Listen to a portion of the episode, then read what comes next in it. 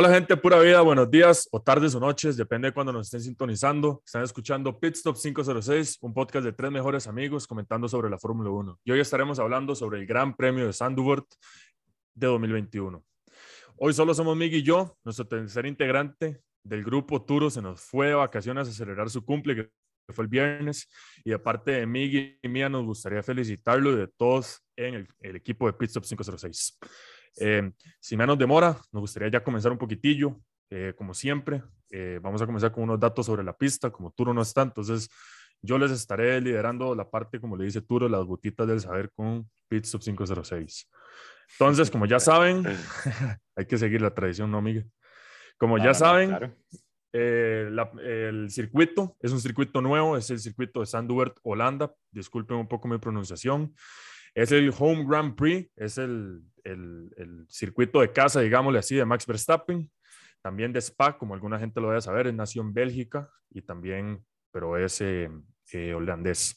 El circuito tiene una longitud de 4.2 kilómetros. En 2021 el circuito ha cambiado de muchas, muchas variaciones en, en, en su layout, se le podría decir.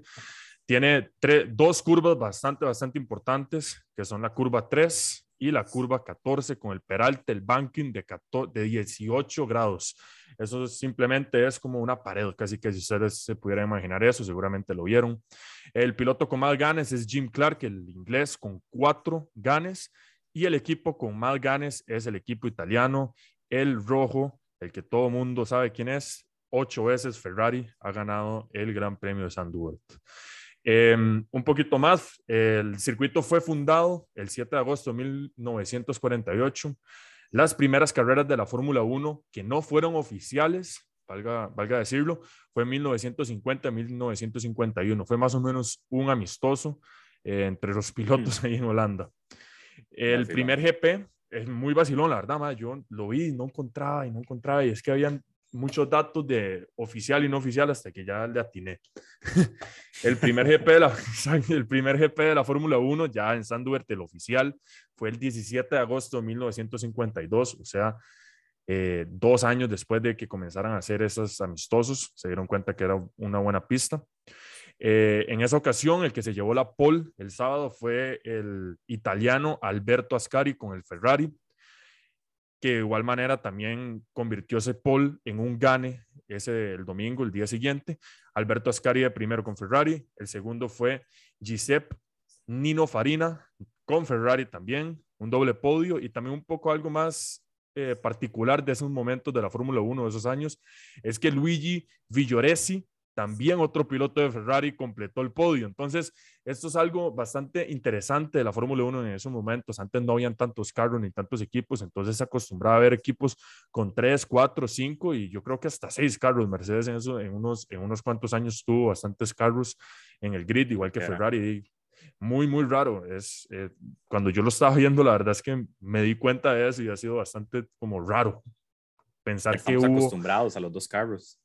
Exacto, sí, y ponerse a pensar, madre, ¿qué tantos carros, o sea, qué tantos Ferraris habían en pista? Y te imagínense, todo el podio era solo Ferrari en esa carrera, en la primera carrera. Se imagina, se imagina cinco tan... carros así rojos solo corriendo. Sí, sí, el top 5 todos son el mismo carro, madre. El mejor, el mejor sponsorship deal del año, o sea, listo. Todos los, todos los patrocinios en esos carros ganaron todo.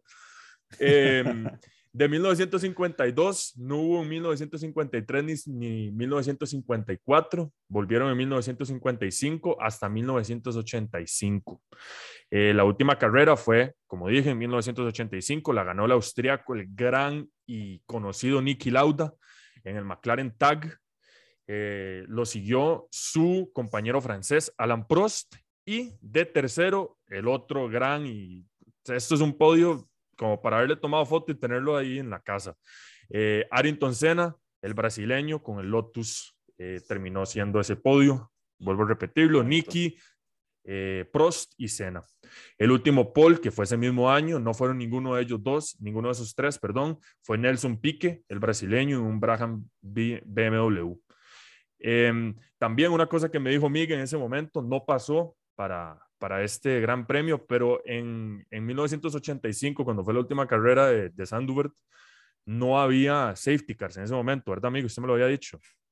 no había safety cars. Safety cars se introdujeron mucho después, entonces es vacilón porque en esta carrera fue el, bueno, iba a ser, bueno, sí, corrió el primer, iba a ser el primer safety car, pero bueno, se corrió el primer safety car, por lo menos en el, en el principio de la carrera, ¿verdad? En el, en Le tengo el dato, el safety car se introdujo, se introdujo a la Fórmula 1 en 1993 y si hubiera salido en esta carrera de hoy, pues hubiera sido la primera vez que veíamos un safety car liderar o llevar el pace en una carrera.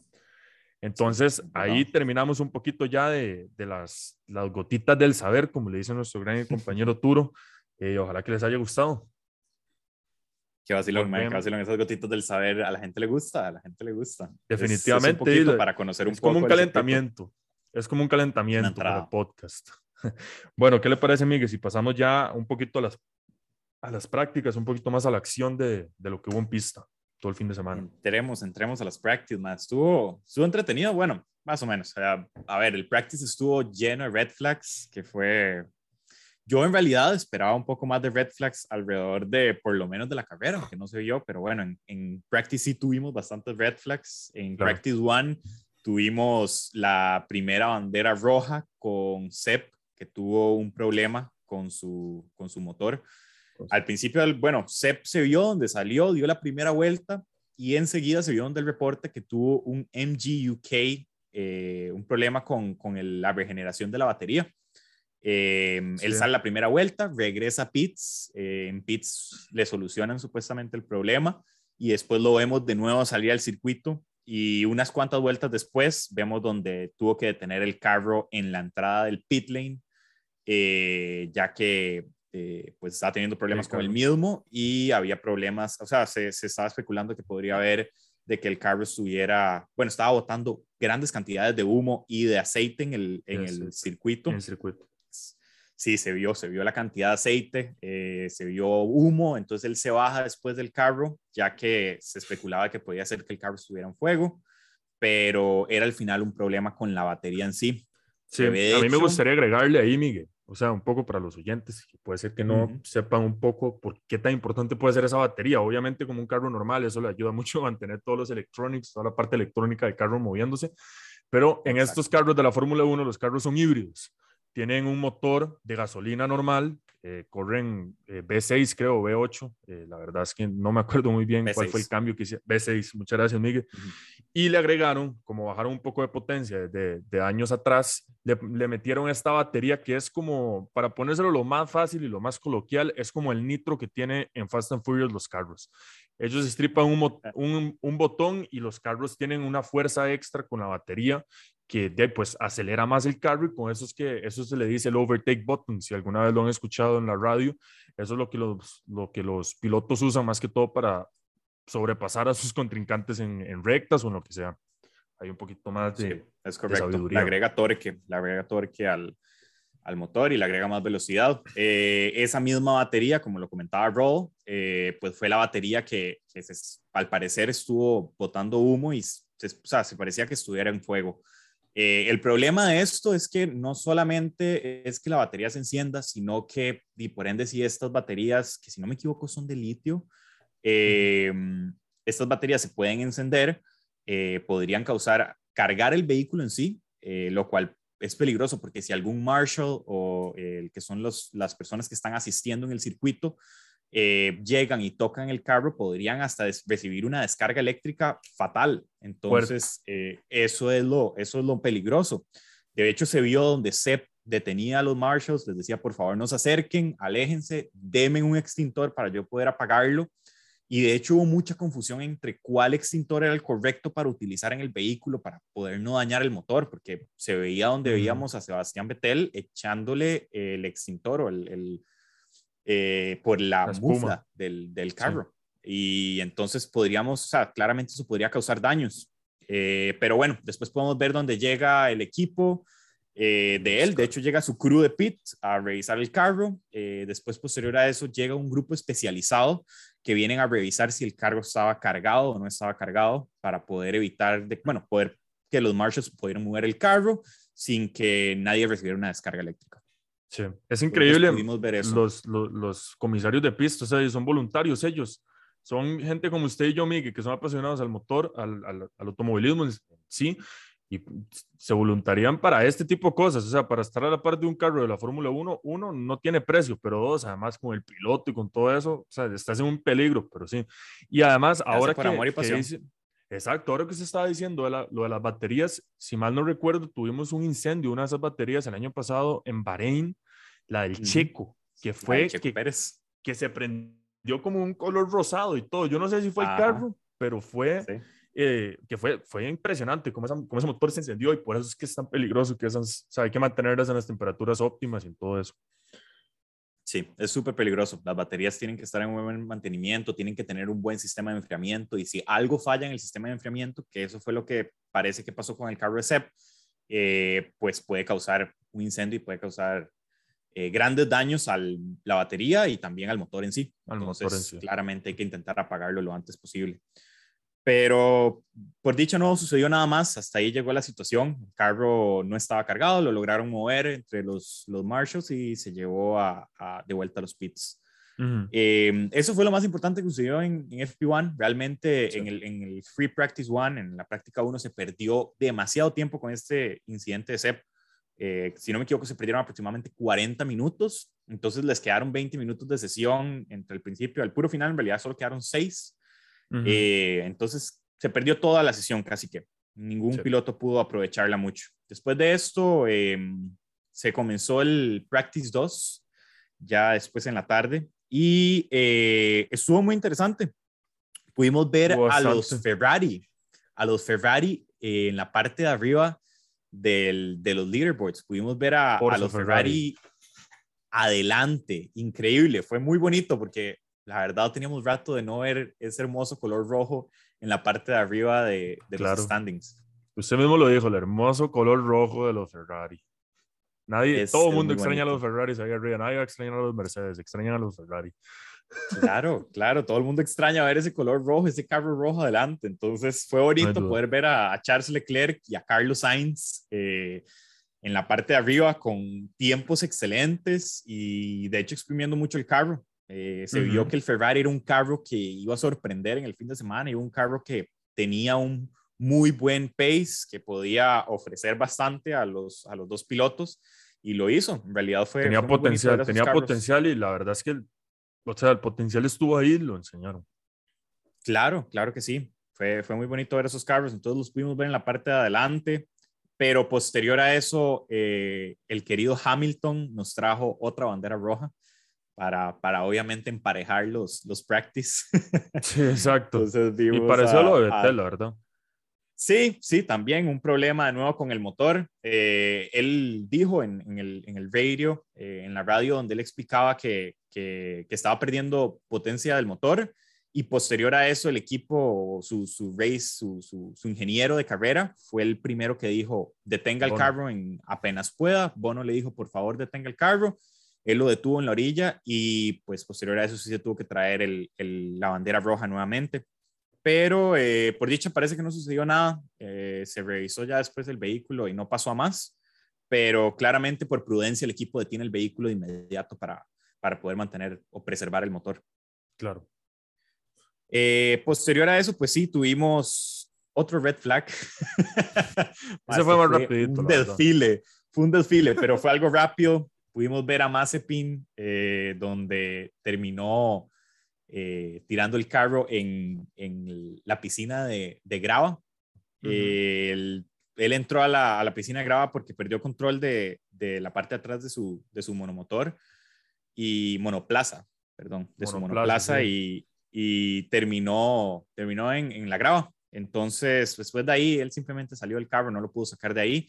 El carro se removió y, y el, la- el resto de la Se quedó pegado continuó. básicamente ese carro, yéndose para atrás en todo, en todo el gravel, pues, o sea, de- ves como cuando iba para atrás que se iba, se iba hundiendo cada vez más con la velocidad, él metiendo el freno, obviamente, porque mejor dejarlo pegado en el gravel grava o, o, o sea, mejor eso a pegarlo contra la barre- barrera, la verdad. Sí, sí, sí, no, definitivamente. Él ya, tuvo que detener, no pudo sacar el carro de ahí y para él ahí termina su sesión también.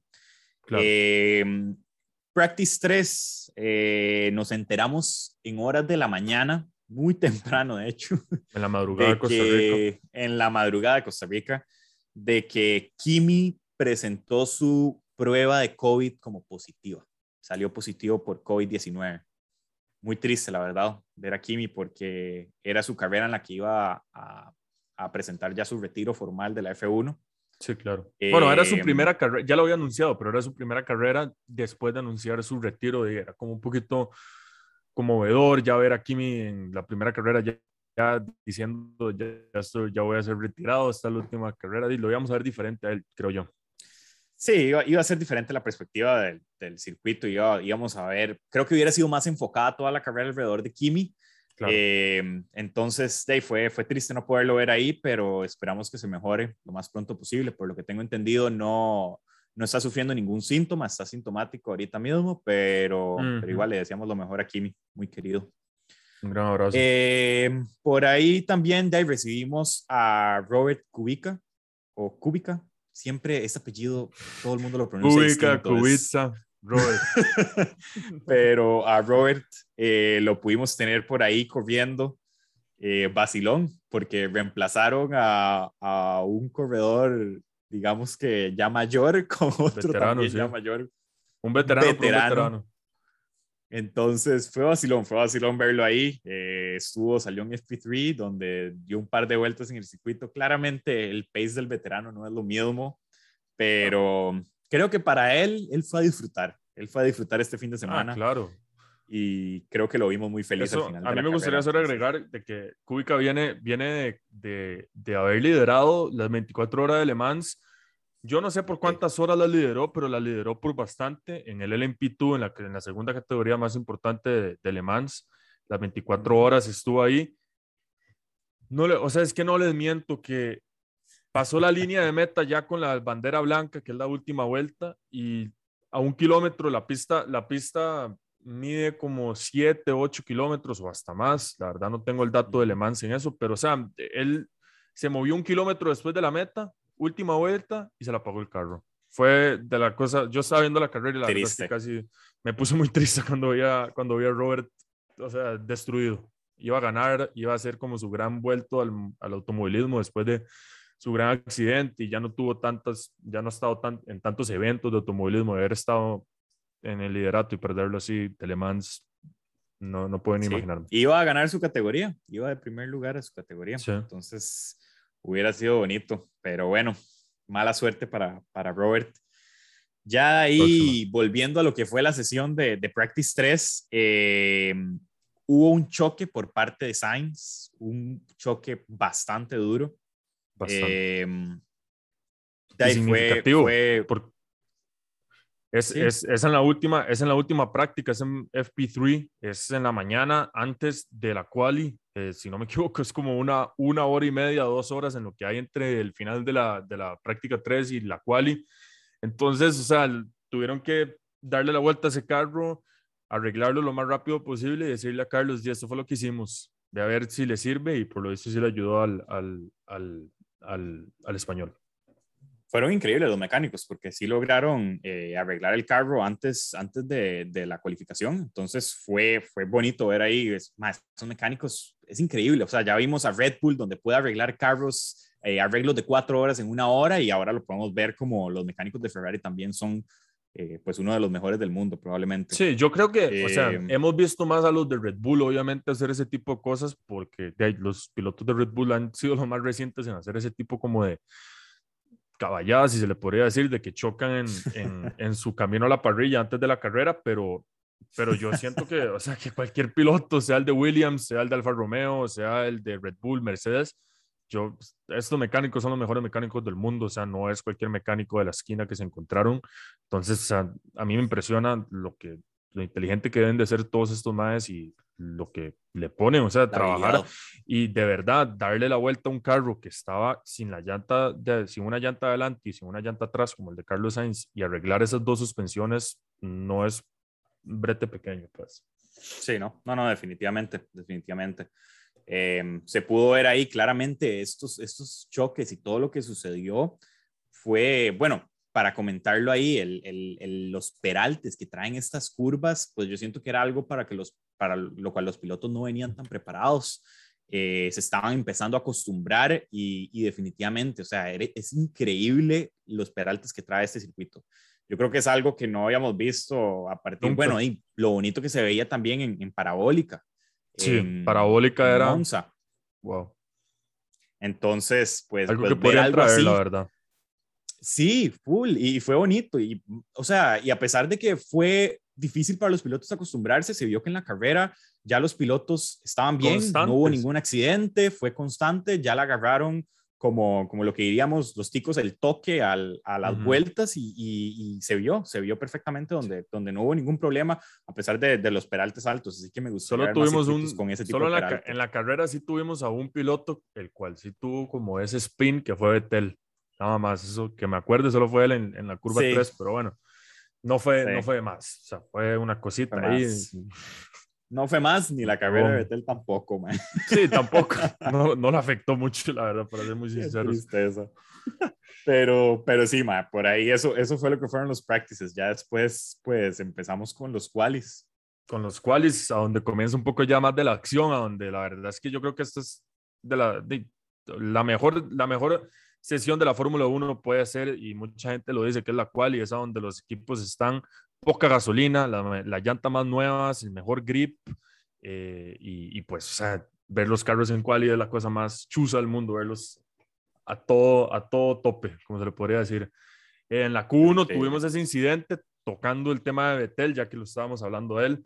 Eh, tuvo un incidente al final de la Q1 que, bueno, y los haces siguen teniendo problemas ahí como en el orden de quién va de primero y quién va segundo. Tuvieron un problema en la quali de Bélgica y de Hungría también, de que uno se queja que, le, que, esa temporada, que ese gran premio le toca ir de primero, si no saben, digamos, en las cuales es muy importante para los equipos tener un piloto adelante del otro, porque el piloto de adelante le va haciendo el túnel de, de, succión o el slipstream, como se le dice en inglés, que es literalmente ir cortándole el viento al de, al de atrás. Entonces, eso te gana unos buenos 10 kilómetros eh, más, 10 kilómetros por hora más, un poquito más de velocidad, que la verdad 10 kilómetros en Fórmula 1 son como la vida. Em, bueno, lo que, está, lo que pasó básicamente fue que Mick Schumacher estaba atrás de, de Nikita Mazepin. Eh, por alguna razón Mick lo, lo, pasa y Nikita se le, vuelve, lo, se le vuelve a ir encima y lo trata de pasar y en ese movimiento de Nikita pues le cierra todo el ángulo a Betel que venía en un flying lap bastante rápido, venía, o sea, no, no que el tiempo era bueno, sino que el carro en sí venía muy rápido y por los reflejos de Betel, o sea, no, no pasó a más. Sí, fue increíble. O sea, y yo siento que fue responsabilidad eh, del equipo, primero que todo, porque se pudo escuchar en, en las radios donde a Mick se le dio la luz verde para poder pasar a Mazepin. Creo que fue una falta de comunicación completa dentro del equipo eh, para poder explicarles y decirles, eh, Mick, a ti te corresponde hoy ser el primero, o a Mazepin le corresponde hoy, y Mick decirle, mantengas atrás de Mazepin, ya que él va a ser el primero eh, en, salir en esta, en esta quali. Y creo que simplemente fue demasiada falta de comunicación de parte del equipo. O sea, sí. y, y en el em, momento incorrecto fue ese rebase por parte de Mazepin. Creo que también mal criterio de parte del. De los dos, porque fue muy seguido. Mick lo pasó y después Nikita lo pasó. Fue un lugar pésimo. Es a donde uno ya tiene que estar casi que con el gap que le tenés al más al frente o el de atrás, como ya tener preparada tu flying lap. Y ahí se comienza y pues arruinaron a muchos. Betel dice que, le hubiera, que si no hubiera sido ellos, le hubiera arruinado la vuelta al que estaba adelante, que yo lo dudo porque el de adelante iba bastante rápido, no sé cuál piloto era, pero ese ya iba para Flying Lap, entonces no creo que lo... Si, si lo hubiera hecho alguien, la persona adelante lo hubiera, lo hubiera favorecido porque le hubiera dado ese túnel que estábamos hablando ahora. Eh, en Q1 no pasó un poco más de eso. Em, tenemos a, a George de, que, que, pegó un Purple Sector, el primero, Purple Sector significa que cuando ven ese, esos colores en los, en, los, en los timings de las sesiones, el, el, morado es el sector más rápido, es decir, si ven ese color, significa que ese piloto hizo el sector más rápido de todos los pilotos, de los 20 pilotos. El verde es que mejoraron su mejor tiempo, amarillo es que no mejoraron nada y rojo ya, ya lo pueden ir deduciendo. Em, y sí, Miguel, no sé si usted tiene algo más que tenga por ahí de la Q1 fue, fue de por ahí. Lo único que sucedió aparte de eso fue el con Checo, con el Checo Pérez. el incidente que pasó en, en, el, en el pit exit. No sé si quiere comentarle un toque. En el pit exit, sí, ya, ya se me viene a la memoria un poquito. Eh, que tuvo, que lo sacan a él de, de su garaje con un con tiempo limitado, la verdad, debería decirlo, que Red Bull pudo haber tomado eso más en consideración, lo sacaron con un poco de tiempo limitado. Em, y cuando llegó ya a la, a la, salida del pit, como que había un montón de carros ahí en fila india, como si fuera saliendo uno por uno, lo cual es sumamente irresponsable hacer eso en un pit éxito. O sea, si hay una cosa que es bastante ocupada en un circuito de la Fórmula 1 es la pista y el pit. En el pit hay gasolina, hay aceite, hay llantas por todo lado, hay gente caminando de un lado al otro y pues estar haciendo fila india, la FIA debería comenzar a tomarse eso un poco más en serio. Pasó en Hungría, si mal no recuerdo, con los Mercedes haciéndole eso a los Red Bulls y no sé quién fue el que estaba haciendo esa filita india, el que lo comenzó, pero me parece una cosa sumamente irresponsable. Y por eso es que el Checo todo el fin de semana.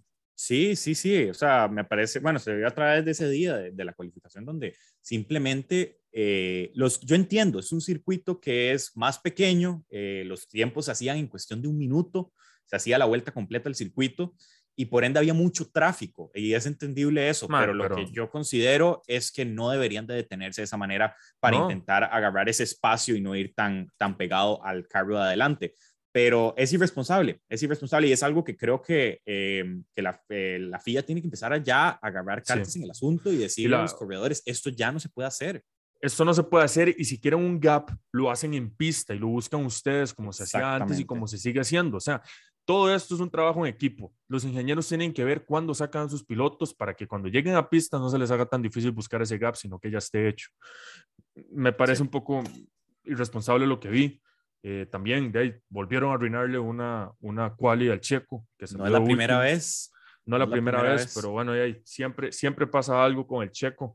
Ojalá ya podamos comenzar a verlo, que pare este tipo de cosas a pasarle a él, que le pase a alguien más, por favor, porque el checo tiene mucho que enseñar y la verdad es que tiene el potencial, obviamente, para estar adelante. Hasta él lo dijo después de la Q1, tenemos el potencial para haber estado uno y dos en esta carrera. Checo es em, increíble, Checo tiene definitivamente el potencial y creo que también el otra persona que puede tener demasiado potencial es George Russell.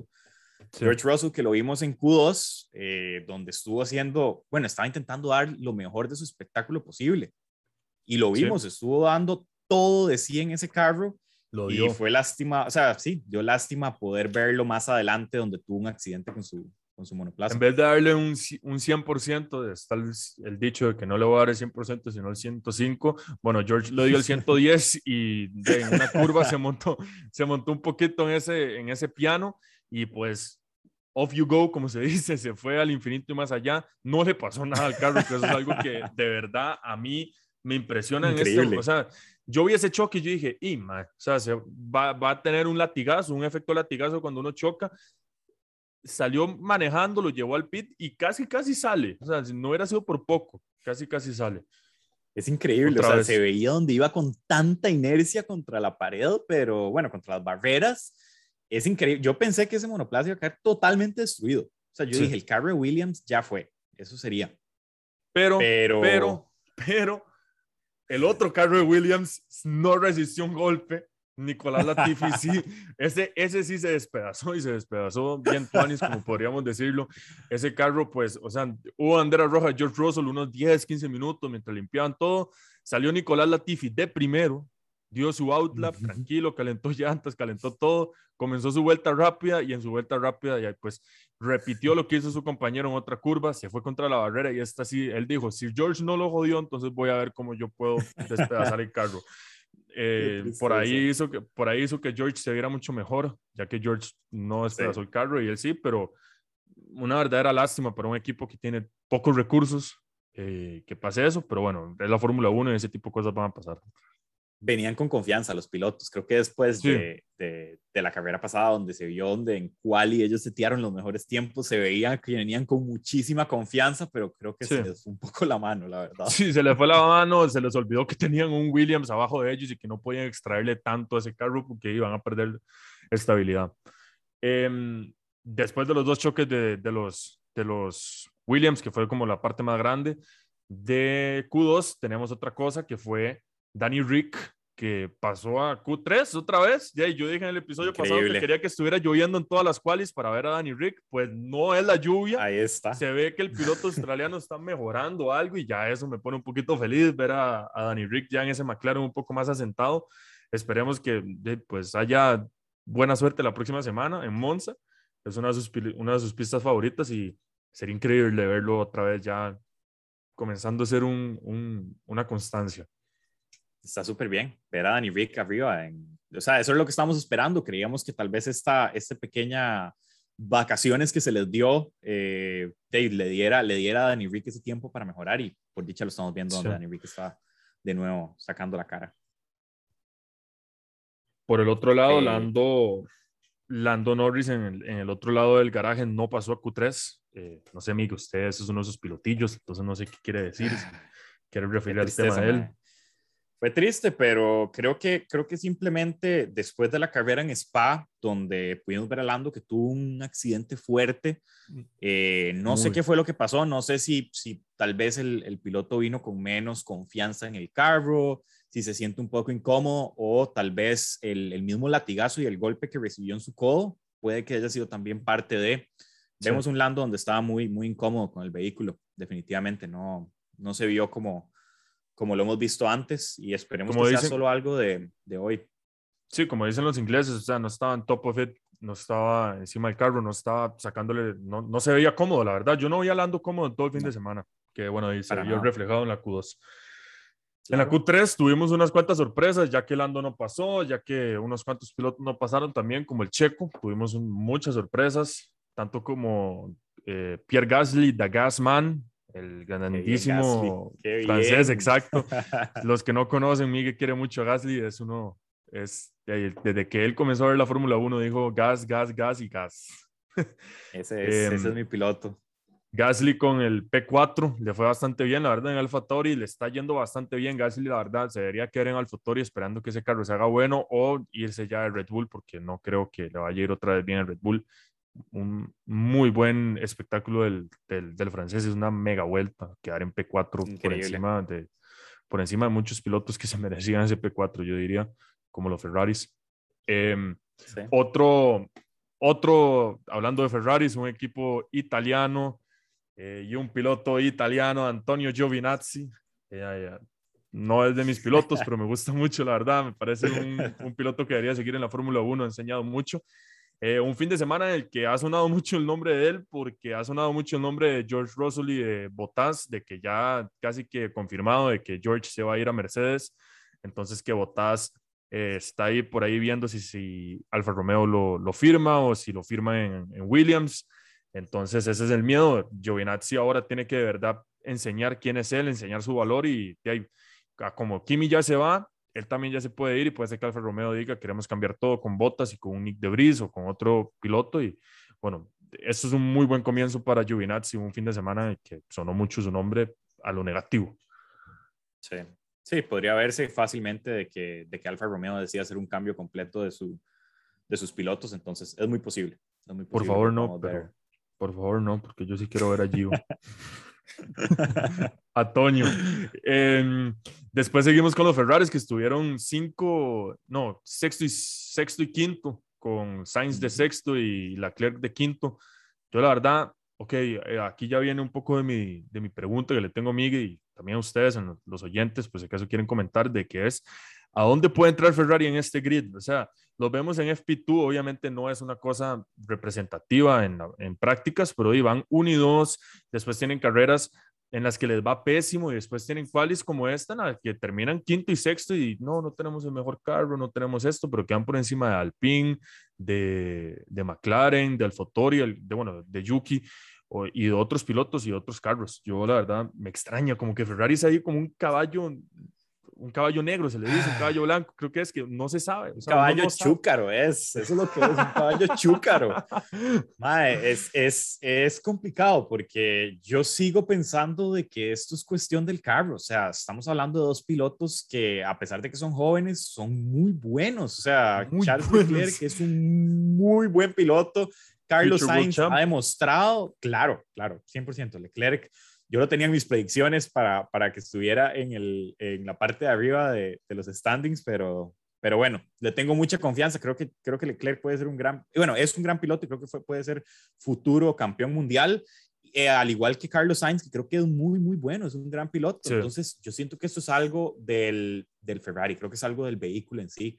El, el, carro simplemente no es, siento que no es confiable, no es un carro que dé lo mismo casi cada sesión, no sé si sí, le, poder va, verlo de esa va. manera. Es inconsistente, o sea, es un carro que te va a servir en ciertas pistas, en ciertos circuitos, pero ¿en qué circuitos me va a servir? O sea, porque sirve bastante en los que tienen recta y sabemos que no tiene el mejor motor, pero sí sirve. Y después llegamos a un circuito como Sandubert, Sand, Sandubert que, que, tiene estos peraltes, tiene unas heces muy fuertes y también sirve bastante. O sea, se ve que el carro va mejorando lo que tuvimos el año pasado. El año pasado eso no era un Ferrari, eso sí. yo no sé no. qué era. Eh, pero el carro mejorado era como un Williams rojo, más o menos. Pero. Eh, Carrito de golpes, Adara. pero. Eh, eh, ya ahorita nos, nos, va a mandar una carta, Ferrari, que por favor. eh, pero, como, como se los digo, o sea, es un carro que de verdad es un poco impredecible. O sea, yo siempre llego el fin de semana y digo, ¿a dónde van a estar los Ferraris? Veo las prácticas y igualmente quedo con un poco de la duda, como, ¿qué será lo que, qué, qué van a hacer los Ferraris este fin de semana? Es una ruleta rusa, es una ruleta es más rusa, que no todo, es más que todo, ¿cómo venga el piloto? Si el piloto viene muy motivado, que fijo van a venir motivados para la próxima carrera, que te paso es el próximo fin de semana, en Monza, en la Casa de Italia, en la Casa de Italia, en Italia, y en la Casa de Ferrari, una de las casas de, de Ferrari. Vamos a ver, esperemos que les vaya bien, la verdad, y que no sea un ridículo como fue el año pasado. Ay, lo y, veo difícil, lo veo difícil, pero vamos a ver. Yo también lo veo difícil, pero bueno, eh, uno nunca sabe. Ahí uno se va, el otro se va y podio los dos.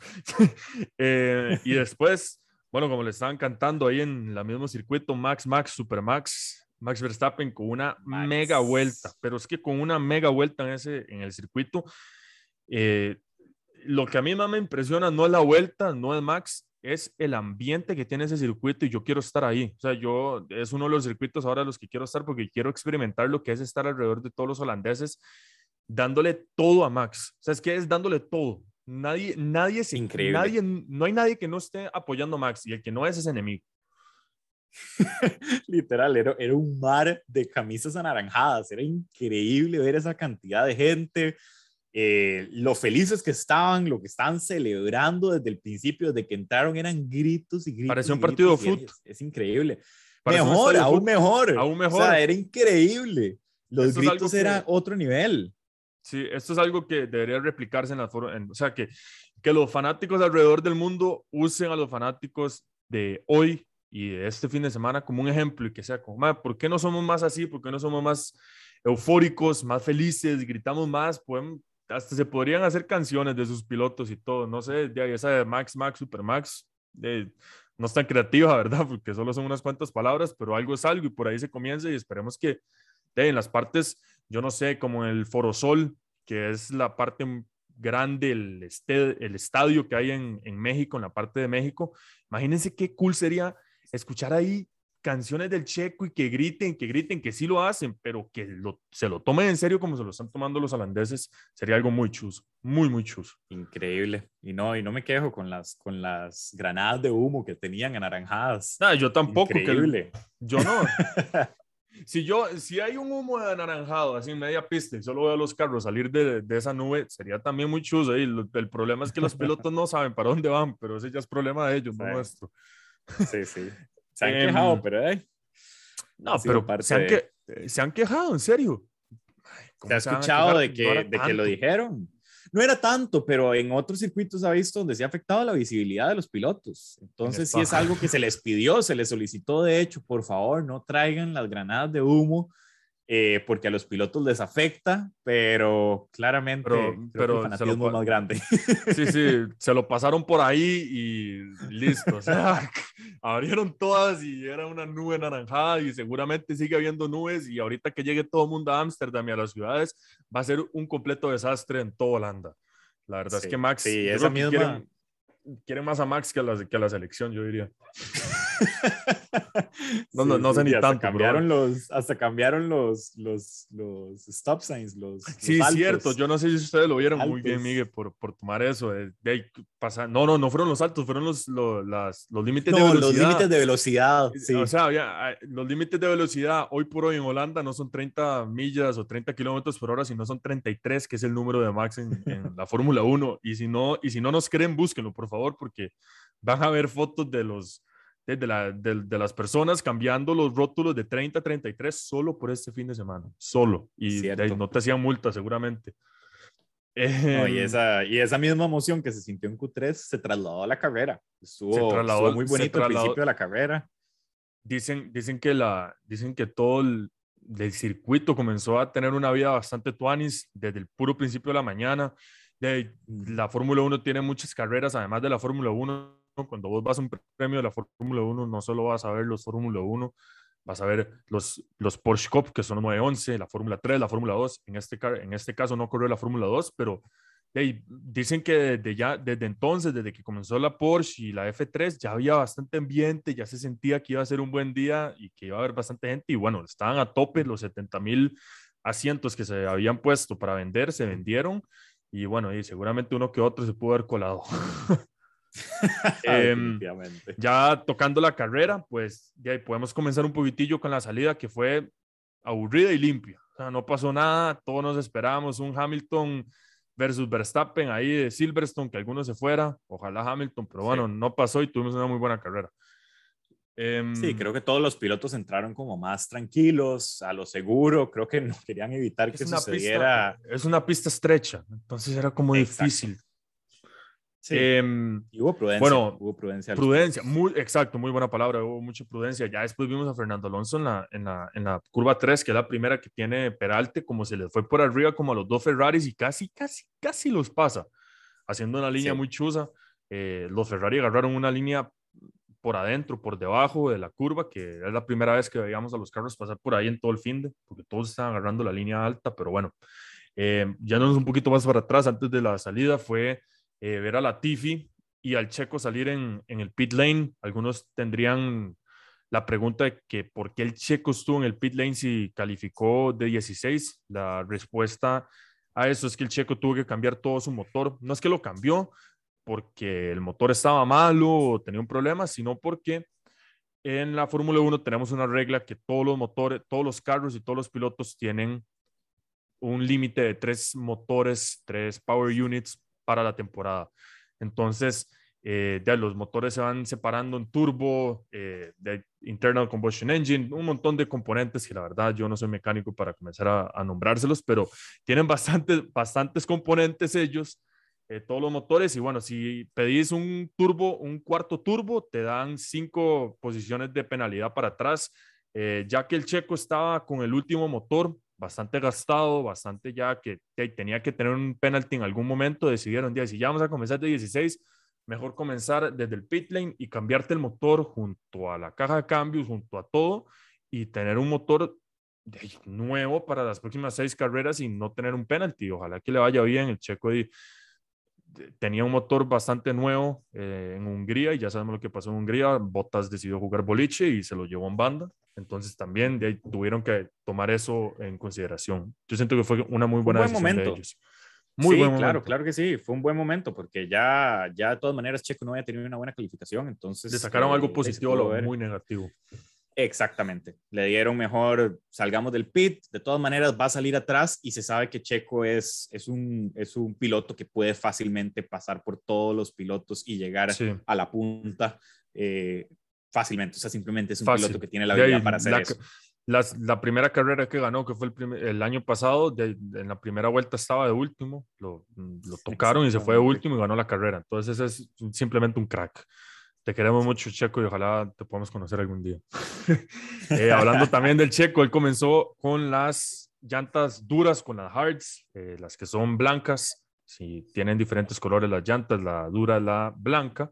El Checo salió con esa, por la misma estrategia que acaba de decir Miguel, o sea, ahí para no tener que pasar a pits y irse lo más largo en vueltas y aguantar esas llantas y poder tener una muy buena posición para cuando ya vas a estar en pits.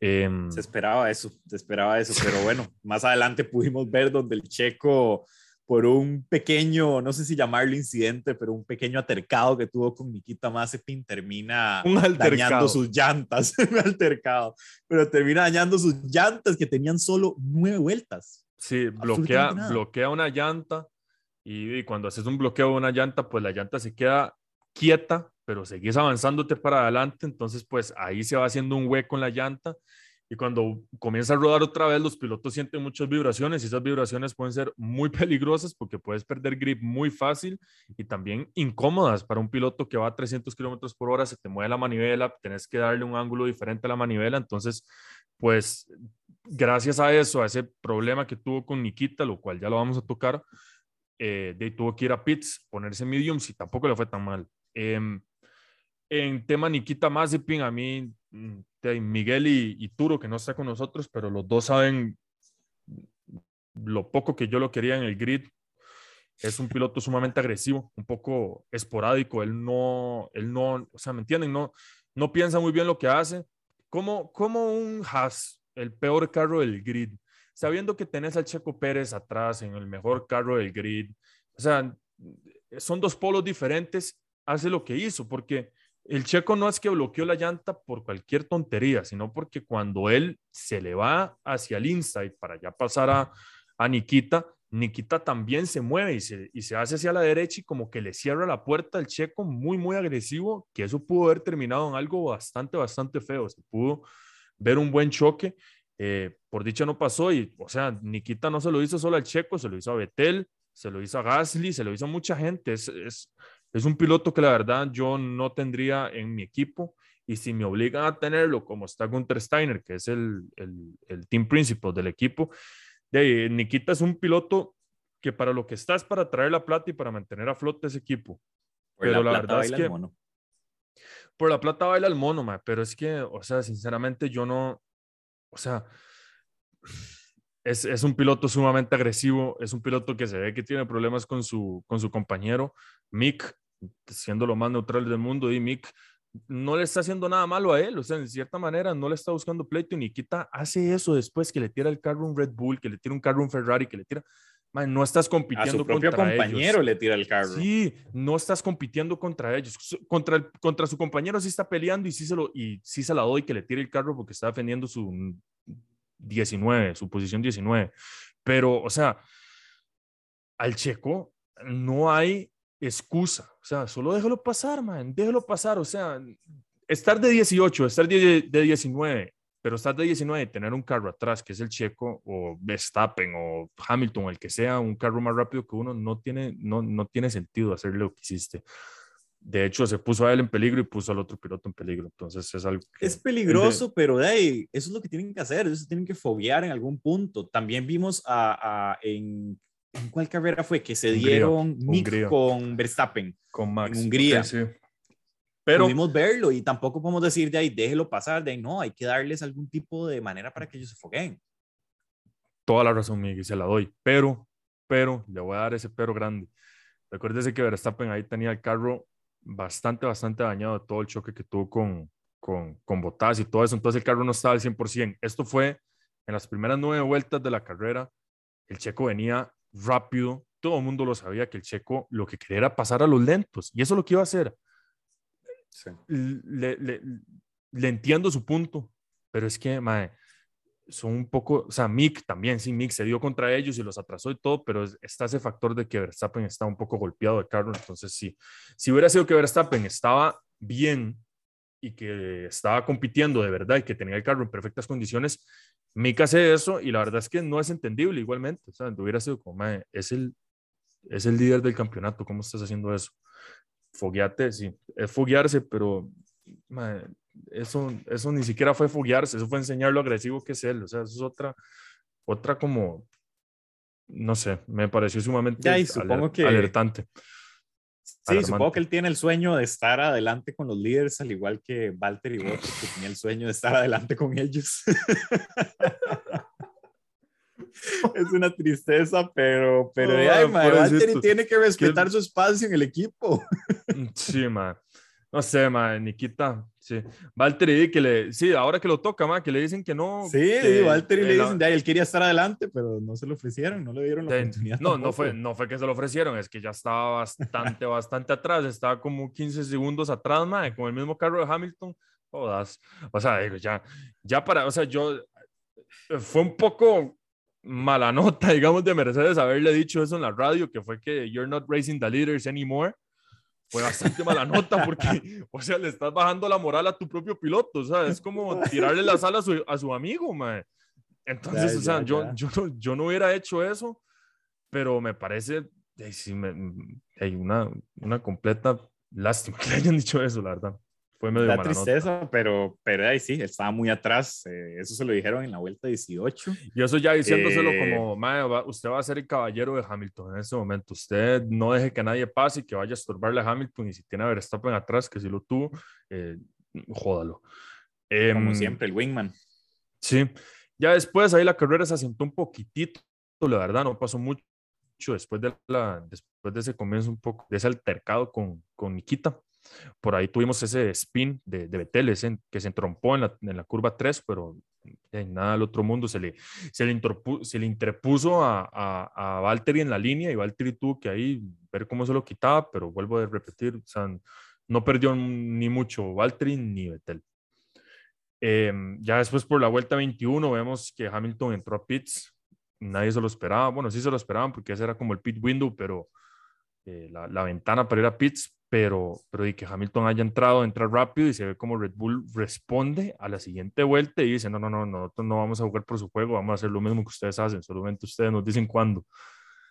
Sí, claro. No, fue una respuesta inmediata y, y estuvo súper bien. En realidad, la estrategia de, de Red Bull en general fue una excelente estrategia. Fue excelente, sí.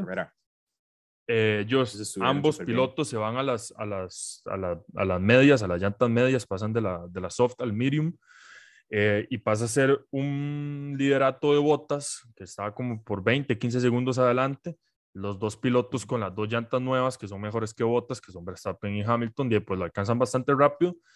Y por dicha, Verstappen llega a despachar a, a, a Bottas bastante rápido. Lo- se le pega a él en una vuelta y en la siguiente vuelta ya en la recta principal se lo quita, que por dicha, porque ahí estaba el, el gane para Hamilton. Ahí estaba el gane. Yo creo Eso que era. Bottas, yo creo que Bottas por ahí le ayudó a Verstappen más de lo que le ayudó a Hamilton, porque le dio el tow, le dio ese túnel, o sea, lo jaló y en la recta como que no lo defendió, o sea, se quedó en línea, Verstappen se movió a la derecha, se lo quitó tranquilo y en la curva, mm, o sea, ya no estaba ni siquiera cerca. Eh, medio raro, ahí Bottas obviamente después sí se le abre a Hamilton como para que pase él y todo y listo. Sí, sí, no, se Em, ve el estado de, de, de ánimo de, de, De Bottas, o sea, de ya yo- Bottas, sí. yo, siendo Bottas ya ni estaría triste, la verdad, mae, que me voy del equipo. Parece, Yo creo que él está un poquito, como dirían salty, está un poquito enojado, está como resentido, yo creo que es la palabra correcta. sí, claro. Eh, pero, Es es- resentido, es- triste, enojado, es que tiene que estar de todo, o sea, la verdad, ya lo están echando el Brett, literal. Ya le dijeron, no lo vamos a renovar, ma, ya no lo vamos a renovar, no lo estamos, no lo No es estamos confirmado, echando. no es confirmado, pero, pero se Ay, especula ma, que pero lo es está que yo creo que hasta mi abuela sabe que, es- que ya George Russell va para Mercedes. no hay quite, que no hay, o sea, la persona que me, yo me topo una persona y me dice, ma, Bottas va a seguir en Mercedes, y yo le digo, ma, ¿usted qué está viendo? Fórmula 1 2017, 18, porque no, o sea, listo, ya George hace ratos ha puesto eh, sus resultados en la mesa y ha dicho, yo soy el que tiene que estar en Mercedes a la par de Hamilton, y se los digo desde ya, el día que, que el próximo año que se monte George en ese carro, Hamilton la va a ver fea, porque George, todo el respeto que él le tiene a Hamilton, que es el mejor y todo eso, y los dos son ingleses, pero George tampoco va a llegar ahí de chico bonito a decir, ah, no, no, Hamilton, vas a, voy a dejarte pasar, no. La va a ver fea Para Hamilton con con un compañero que no le va a dar nada, que no le va a ceder. No, Em, claro que no. Bueno, no lo vimos, no lo vimos cuando George eh, le prestaron el carro para poder correr eh, en Abu Dhabi fue, si no me equivoco. en Abu. Dhabi contra, contra Bottas, eso sí fue. Y le sacó las garras a Bottas. Le dijo, Le yo no estoy aquí para venir Claro, él dijo, yo vengo aquí a ganar, yo no vengo a y la verdad es que tiempo y creo lo, que pasó, lo, lo, pasó, lo pasó en, una, en unas curvas bastante difíciles para pasarlo, o sea, bien Exacto. complicado donde lo pasó. Sí, George, la verdad es que man, yo no entiendo cómo no está en Mercedes desde ya. Lo tuvieron que haber cambiado en el, en el parón de verano.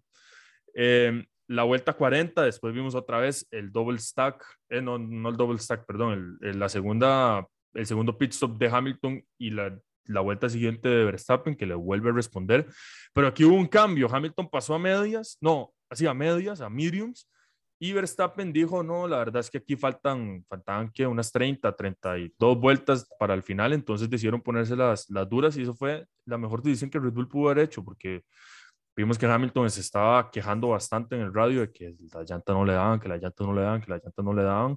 Y pues sí, eh, Hamilton salió con mucho tráfico, entonces también pudo haber sido eso un factor de que las llantas se le, se le fueron gastando más porque tuvo que darle más duro para pasar a esa gente. De y todas sí. maneras, se supo que había un degrado de llantas alto alrededor del, del, del circuito, porque lo pudimos ver. Eh, el problema, yo creo que el mayor problema era que no había mucha data de la, de la llanta dura pero el equipo de Red Bull tomó la decisión de las llantas duras a partir de que, eh, si no me equivoco, los dos Ferraris, tanto Sainz como Leclerc, estaban ya en duras y entonces ellos pudieron tomar datos de ahí y poder tomar una decisión en, en, ponerle las duras a Max, ya que se sabe que el Red Bull, el, el carro de Red Bull, no es un carro muy cómodo en, en ¿cómo se dice? En compounds. Eh, en compuestos eh, duros. En sí. compuestos más duros. Eh, los compuestos sí. blandos son el mejor compuesto para los Red Y eso que estábamos, de lo, estábamos con las llantas más duras de toda la Fórmula 1. O sea, se eligen sí. tres llantas y siempre son las soft, las mediums y las hards, pero hay ahí una línea de llantas, de cinco tipos de llantas, se eligen tres. Eh, para el fin de semana y las tres que eligieron para este fin de semana son las más duras que Pirelli hace para, el gran, para cualquier gran premio de, de, de la Fórmula 1. Entonces, o sea, Red Bull la verdad es que pudo haber estado ahí atrásito de Mercedes con las llantas, pero de, por lo visto enseñaron que eso no está el problema, que tienen un mejor carro que, que, que con las llantas más duras o más suaves van a seguir dando su rendimiento al tope. Definitivamente, eh, y después más adelante se ve, se ve donde las, las mediums de, de Hamilton empiezan a perder, no empiezan a degradarse más rápido. Entonces es algo que se empieza a ver y, y, y, ya con Max, con sus, con sus llantas duras, él andaba con el aire limpio tranquilo. completamente, andaba solo, sí. andaba relajado, no tenía que Estaba solo, nada. tranquilo, ese mae, yo creo que hasta iba viendo las carreras. Yo me acuerdo de Betel una vez que dijo que él veía las cuando, cuando él era bueno y cuando estaba en Red Bull, que cuando él iba adelante y se aburría, porque le preguntaron que si se aburría estando manejando solo, eh, ya el 20 segundos de distancia, él dice que a veces iba en la, en la carrera y volvía a ver las, las, las pantallas grandes así en, en, el circuito para ver quién iba de segundo y qué estaba pasando y todo eso. Estoy seguro que Max iba en lo mismo, iba viendo todos sus fans, iba diciendo, oh, what a beautiful place, no sé qué, y vamos a ganar esto. Ya él Max lo tenía controlado todo y, lo, y controló la carrera perfecto. Hizo una perfecta salida, nadie, ni Hamilton se le pudo acercar en la salida. Y de ahí, en la tercera curva, tenía que un segundo y medio de, de ventaja. Era increíble. Max iba completamente tranquilo y no tuvo que tener a nadie al frente, que no fue la misma suerte que corrió el checo con Lando. Sí. No sé si usted sí. vio eso. Lo vi, claro. El checo tuvo, tuvo, bueno, el checo llegó, eh, ¿en qué otro vuelta fue esto? Otro, aproximadamente. Otro, otro, altercado, como diría usted. otro altercado.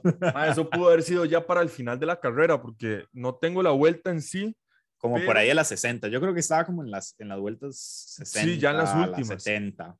En la eh, primera curva. Pero sí, Sí, bueno, en la primera curva se pudo ver donde, bueno, primero que todo, se pudo ver donde Lando defendió súper bien, a pesar de que no estaba dando su mejor carrera, pues logró defender bastante al checo y creo que él estaba todavía intentando de conservar su Un poco sobre el límite, que... diría yo que Lando defendió. Mm, ahí le hizo más o menos una de la que le hicieron a, a Albon en, en, Austria el año pasado, casi lo hace sacado de la pista. Pero no lo hizo. bueno, y, y se defendió. lo hizo, y ya se lo había hecho el checo también anteriormente. Sí, la verdad es que le devolvió el favor, la verdad es que sí, ahí sí se la doy. Le devolvió el favor. en el Red Bull sí. Ring. ¿Sí? ¿Sí? en el Red Bull Ring sí, sí, sí, sí, se la devolvió se la devolvió, entonces está bien, Lando bastante limpio, no lo sacó a la grava o al gravel. Eh, sí, sí, hubo bastante choque, o sea, los carros sí se dieron y por ahí vi que algo le salió volando, el del checo. no creo que haya sido algo muy crucial porque siguió corriendo y le ganó, pero sí, pero sí fue, un, fue un choque bastante, bastante, o una, un rebase bastante, bastante colisionado. O sea, los pilotos sí, sí, tocaron como unas tres, cuatro veces en, en, en, un lapso de tres, cuatro vueltas, eh, curvas, perdón.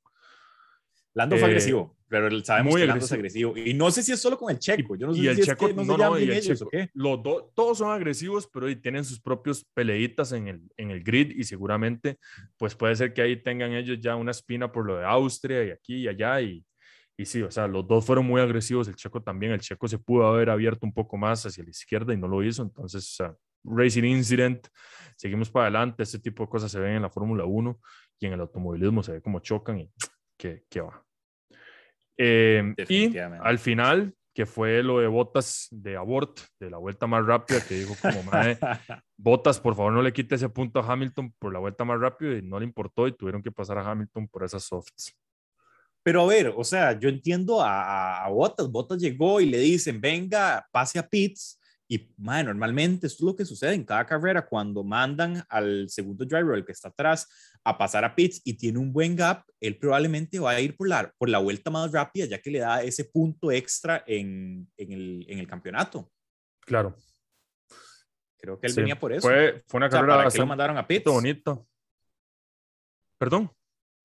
Que para qué lo mandaron a pits si no querían que, que hiciera esa vuelta más rápida. Sí, fue, fue una cosa bastante contradictoria de Mercedes, pero bueno, eh, ¿quién entiende eso más? Eh, pero y fue una, vuelta, una carrera, un fin de semana bastante bonito, una pista nueva, nunca falta, o sea, nunca es de más, o sea, siempre ver algo diferente, ver a Carlos eh, rodar en una pista nueva, chusa, y con esos peraltes, pues de ahí fue, fue un atractivo de más. Eh, de ahí, pues yo creo que ya pudimos cubrir un poco más, nos pasamos un poquito de la, de la hora, pero bueno, eso no sé si sería mucho problema, pero bueno, Miguel, no sé si usted tiene algo más que decir de la pista, de lo que sea. No, más bien a la audiencia. Eh, espero que estén disfrutando los podcasts. Estamos intentando meterle todo el esfuerzo posible. Eh, estamos intentando invertirle hasta mejorar la calidad de los podcasts. Espero que hoy hayan sentido un poco la diferencia en la calidad y, y pues Claro. nada, espero que, que lo disfruten, que les guste. Si quieren algo que mejoremos, siempre está nuestro Instagram, ahí estamos súper activos. Eh, en Twitter, eh, pues yo me volé, me, me, me volé un, un error grande y todavía lo tenemos bloqueado, pero estamos trabajando en, Lo en estamos arreglarlo trabajando. lo más rápido posible. Eso lo hacemos esta Pero, pero sí, esta semana lo vamos a tener solucionados, pero ojalá que se estén disfrutando. Gracias a todos por escuchar. Y a Turo nuevamente, que está de vacaciones, eh, un gran abrazo, feliz cumpleaños, man, y ojalá que la esté, que esté disfrutando. pasando súper bien allá. Eh, y sí, no, Y, mm, yo creo que Miguel ya dijo mucho ahí, te estamos tratando de hacer eh, mejorar nuestro podcast, mejorarle la calidad a ustedes, que y más que todo es un producto para ustedes, no para nosotros. Nosotros nos gusta hacerlo, pero de, al final y al cabo ustedes son los que lo escuchan. Eh, pero bueno, muchísimas gracias a todos, pura vida por escucharnos. Recuerden que nos pueden seguir, como dijo Miguel, en Instagram como Pitstop506. Ahí estaremos activos con noticias, rumores o cualquier cosilla que esté pasando en el ámbito del automovilismo. Recuerden también que si no lo han hecho, suscribirse en nuestro YouTube, donde pueden ver todos los podcasts. Esto fue Pitstop 506 y nos vemos después de Monza. Muchísimas gracias por escucharnos y un gran abrazo. Se cuidan. Nos vimos.